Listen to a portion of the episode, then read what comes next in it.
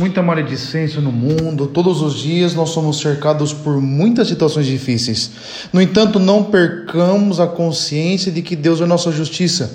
Como Jeremias, confiemos a Ele a nossa causa, porque no tempo certo o Senhor fará justiça. Jesus no Evangelho não é aceito por aqueles que conduzem o povo, porque eles estão presos aos seus esquemas e costumes. Quando somos mais fiéis às nossas teorias e costumes que a Deus, não conseguimos viver plenamente a dinâmica da fé que sempre nos leva para frente para o novo. Observemos o que a fé espera de nós e nos abramos ao novo de Deus pela graça do seu Espírito.